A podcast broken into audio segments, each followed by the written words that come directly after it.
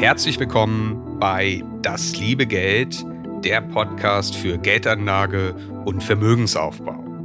Mein Name ist Max Franke und dies ist der zweite Teil über passives Investieren mit ETFs. In der letzten Folge sprach ich über die Vorteile von ETFs gegenüber aktiven Fonds und was du als Anlegerin oder als Anleger beim Investieren in ETFs beachten solltest. Heute werde ich weitere Details über die Zusammensetzung von ETFs darlegen und ich spreche über ein paar Besonderheiten, die uns in der Welt der ETFs begegnen. Doch beginnen möchte ich mit einer weiteren Anekdote von Warren Buffett. Es war das Jahr 2008 während der Hauptversammlung von Berkshire Hathaway. Das ist die Investmentgesellschaft von Warren Buffett, bei der jener gemeinsam mit seinem Kompagnon Charlie Munger traditionsgemäß umfassend Fragen der Investoren-Community beantwortet.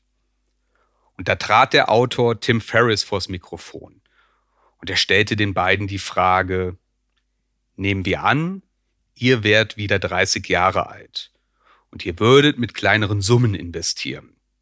Ihr habt einen Vollzeitjob, könnt also nicht in Vollzeit investieren, ihr könnt eure Ausgaben decken, habt keine finanziellen Abhängigkeiten und ihr habt für 18 Monate genügend Geld auf der hohen Kante. Was würdet ihr machen? Wie würdet ihr investieren? Die Frage erntete zunächst etwas Gelächter vom Publikum. Doch Buffett und Manga gingen voll darauf ein. Buffett sagte, dass er sein Geld wahrscheinlich komplett in kostengünstige Indexfonds bzw. ETFs investieren würde. Und dann würde er diese Fonds langfristig liegen lassen und sich zurück an seine eigentliche Arbeit machen. Und Charlie Manga fuhr fort, dass es nur sehr wenige erfolgreiche professionelle Investoren gibt. Und wenn es keinen rationalen oder vernünftigen Grund dafür gibt, dass du ein wirklich fähiger Investor sein kannst, dann solltest du dich auf ein Finanzprodukt wie einen Indexfonds besinnen. Buffett ergänzte, dass einem wohl niemand einen solchen Rat geben wird, da niemand mit einem solchen Rat Geld verdient. Stattdessen werden dir viele Leute erzählen, wie großartig sie sind und was für Traumrenditen sie für dich erreichen können. Aber das werden sie in den meisten Fällen schlicht nicht. Wenn du stattdessen diesen Rat befolgst, dann wirst du über einen Zeitraum von 30, 40 Jahren eine anständige Rendite erwirtschaften. Diese Episode unterstreicht erneut Buffets Sicht, warum eine passive Investmentstrategie mit ETFs in der Regel dem aktiven Investieren vorzuziehen ist. Nun gibt es bei ETFs einen Sonderfall, nämlich sogenannte aktive ETFs. Der Begriff mag etwas verwundern und widersprüchlich klingen. Schließlich habe ich in der letzten Folge noch dargelegt, dass ETFs gerade für das passive Investieren stehen. Bei einem aktiven ETF entscheidet wie bei einem aktiven Fonds ein Fondsmanager darüber, in welche Aktien investiert wird. Es wird also nicht einfach ein Index wie der DAX oder der MSCI World nachgebildet. Diese aktive Auswahl kann einerseits geschehen, indem der Fondsmanager selbst einen Index erstellt. Ein fiktives Beispiel wäre ein Index mit dem Namen Dividenden Champions der dann Unternehmen enthält, die über einen langen Zeitraum eine besonders hohe Dividende gezahlt haben. Eine andere Möglichkeit der aktiven Auswahl ist, dass der Fondsmanager einen bestehenden Index nimmt und diesen dann nach eigenen Kriterien mehr oder weniger stark anpasst. Und ein solcher aktiver ETF hat dann womöglich ähnlich niedrige Kosten wie ein klassischer ETF. Aber ansonsten sind die Merkmale vergleichbar mit denen eines aktiv gemanagten Fonds. Also die Performance ist zum Beispiel abhängig von den Fähigkeiten und den Entscheidungen des Fondsmanagers. Damit stellt sich dann ebenfalls die Frage, ob dieser aktive ETF eine bessere Rendite als klassische ETFs erzielen wird, die etablierte Indizes replizieren. Und das zeigt sich erst im langfristigen Zeitverlauf. Die meisten dieser aktiven ETFs sind allerdings noch recht neu am Markt, sodass die langfristige Bewertung noch aussteht. Ich persönlich sehe keinen wirklichen Vorteil bei aktiven ETFs. Und ich würde sehr genau hingucken, inwieweit ein solcher aktiver ETF nicht in erster Linie cleveres Marketing ist, um vom ETF-Hype zu profitieren.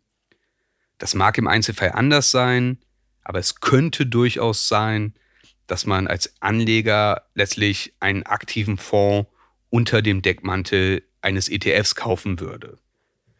Nun gibt es Stimmen, die sagen, ja, ETFs, das ist ja eine nette Sache, aber für den Markt wäre es insgesamt gefährlich, wenn zu viele Investoren nicht mehr aktiv investieren, sondern ihr Geld nur in ETFs anlegen.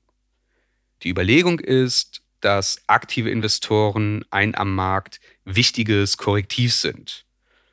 Vereinfacht gesagt meint das, wenn der Aktienkurs eines Unternehmens sehr stark steigt, viel stärker als es vielleicht gerechtfertigt ist, dann wirken aktive Investoren als ein Gegengewicht.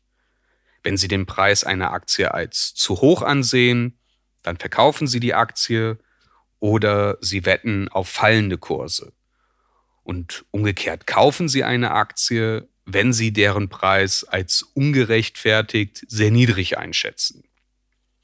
Also durch aktive Investoren werden falsche Preise ausgeglichen.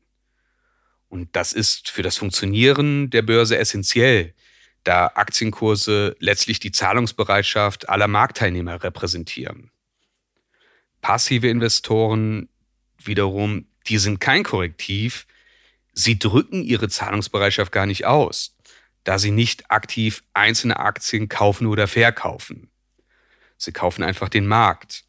Und wenn eine Aktie vielleicht auch ungerechtfertigt stark gestiegen ist, dann ist sie auch in den Indizes und entsprechend in den ETFs höher gewichtet, wodurch sich der Trend verschärfen kann. Also ja, theoretisch kann es für das Funktionieren des Marktes schädlich sein, wenn ETFs zu populär werden.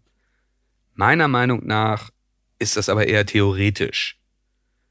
Auch wenn ETFs sich seit Jahren sehr großer Beliebtheit erfreuen, ist ihr Anteil am Aktienmarkt mit circa 10% in Europa und 20% in den USA insgesamt noch im Rahmen. In meinen Augen wird umgekehrt ein Schuh daraus. Angenommen, der Aktienmarkt würde durch einen zu hohen Anteil ETFs weniger gut funktionieren und die Preisbildung der Aktienkurse wäre ineffizient bzw. falsch. Ja, gerade dann würden sich für aktive Investoren großartige Möglichkeiten bieten. Also wenn das Korrektiv zu schwach wäre, dann wäre es finanziell besonders attraktiv, eben diese Rolle des Korrektivs auszufüllen. Und ich bin mir sicher, dass sich genügend finanzstarke Investoren finden würden, die diese Renditechance wittern und sich nicht entgehen lassen.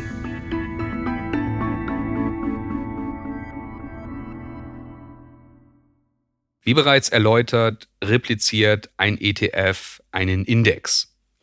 Da schließt sich die Frage an, wie das in der Praxis funktioniert. Grundsätzlich wird bei ETFs zwischen der physischen und der synthetischen Replikation unterschieden. Bei der physischen Replikation investiert der ETF in die Werte des Index. Also der Emittent des ETF, die Fondsgesellschaft, kauft die zugrunde liegenden Aktien. Die synthetische Replikation, die ist etwas komplizierter. Vereinfacht gesagt, investiert der ETF in Wertpapiere, die dem Index entstammen können, aber nicht müssen. Die eigentliche Rendite erzielt der ETF aber durch Tauschgeschäfte, sogenannte Swaps. Das heißt, der ETF zahlt die Rendite seiner Wertpapiere und im Gegenzug erhält er die Rendite des zugrunde liegenden Index. Und somit ist gewährleistet, dass sich der ETF eins zu eins wie der zugrunde liegende Index entwickelt. Während die physische Replikation nur mit Indizes auf Aktien und Anleihen funktioniert, können mit der synthetischen Replikation auch andere Indizes, wie zum Beispiel auf Rohstoffe, abgebildet werden. Es gibt auch Märkte, in die sich nur schwer direkt investieren lässt. Zum Beispiel, weil es Handelsrestriktionen gibt oder weil sie sehr illiquide sind. Also der ETF kann die zugrunde liegenden Wertpapiere nur schwer oder gar nicht kaufen. Auch hier kann der synthetische, der Swap-ETF die Lösung sein. Und die Frage, ob ein ETF besser physisch oder synthetisch repliziert, die ist vielleicht auch etwas Geschmackssache. Für mich persönlich fühlt sich die physische Replikation im Regelfall irgendwie besser, transparenter an. Andererseits ist die synthetische Replikation präziser abgebildet und in manche Märkte oder Anlageformen kann man überhaupt nur mit synthetischer Replikation investieren. Und zudem können ETFs mit synthetischer Replikation einen Steuervorteil bei Dividendenausschüttungen haben.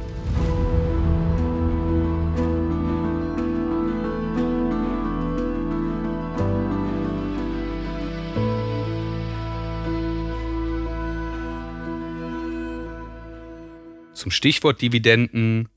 Da ist eine Frage, wie ETFs mit jenen umgehen. Hier gibt es zwei Varianten, thesaurierend und ausschüttend. Thesaurierende ETFs schütten die Dividende, die Kapitalerträge nicht aus, sondern sie reinvestieren diese in den ETF. Der Wert des ETFs steigt und langfristig kann hier der Zinseszins richtig schön arbeiten. Ausschüttend erinnert schon vom Begriff her an Dividenden, da diese ausgeschüttet werden und genau das passiert hier. Kapitalerträge werden an mich als Anleger ausgeschüttet, also mir wird Cash überwiesen. Diese Ausschüttungen sind steuerpflichtig. Es werden also Abgeltungssteuer, Soli und gegebenenfalls Kirchensteuer abgezogen. Und bei der Thesaurierung fallen ebenfalls Steuern an, auch wenn es zu keiner Bargeldauszahlung kommt. Und das kann zum Beispiel über eine Vorabpauschale erfolgen. Was ist nun besser? ausschüttend oder thesaurierend, das hängt einerseits von der persönlichen Situation ab. Bei der langfristigen Geldanlage ist Thesaurieren durchaus charmant. Ich brauche nichts tun, das Geld wird automatisch investiert, mein Depot wächst und ich spare obendrein Transaktionskosten, die bei manuellem Invest anfallen würden. Eine Ausschüttung wiederum könnte für mich relevant sein, wenn ich die Dividende anderweitig investieren möchte oder wenn ich das Bargeld benötige, sei es für eine Anschaffung oder um einen Teil meiner Ausgaben zu decken. Und ein Fun Fact, ob ein ETF ausschüttet oder thesauriert, das kannst du bereits am Namen erkennen. Thesaurierend bedeutet auf Englisch accumulating. Entsprechend haben solche ETFs die Abkürzung ACC, ACC im Namen. Umgekehrt ausschüttende Wertpapiere die haben das Kürzel DIS, DIS für Distributing. Zum Abschluss noch ein Aspekt zur Sicherheit. Anfang 2023 stellen sich manche Menschen wieder die Frage, was bei einer Pleite eines Finanzinstituts passiert. Stichwort Silicon Valley Bank, Credit Suisse. Und dazu solltest du wissen, dass das von dir investierte Geld sowohl bei deinem ETF-Anbieter als auch bei deinem Broker als Sondervermögen gilt. Das bedeutet, wenn die Fondsgesellschaft oder die Depotbank zahlungsunfähig wäre, dann ist das von dir investierte Geld nicht Teil der Insolvenzmasse des betreffenden Finanzinstituts und somit vor den Ansprüchen der Gläubiger geschützt.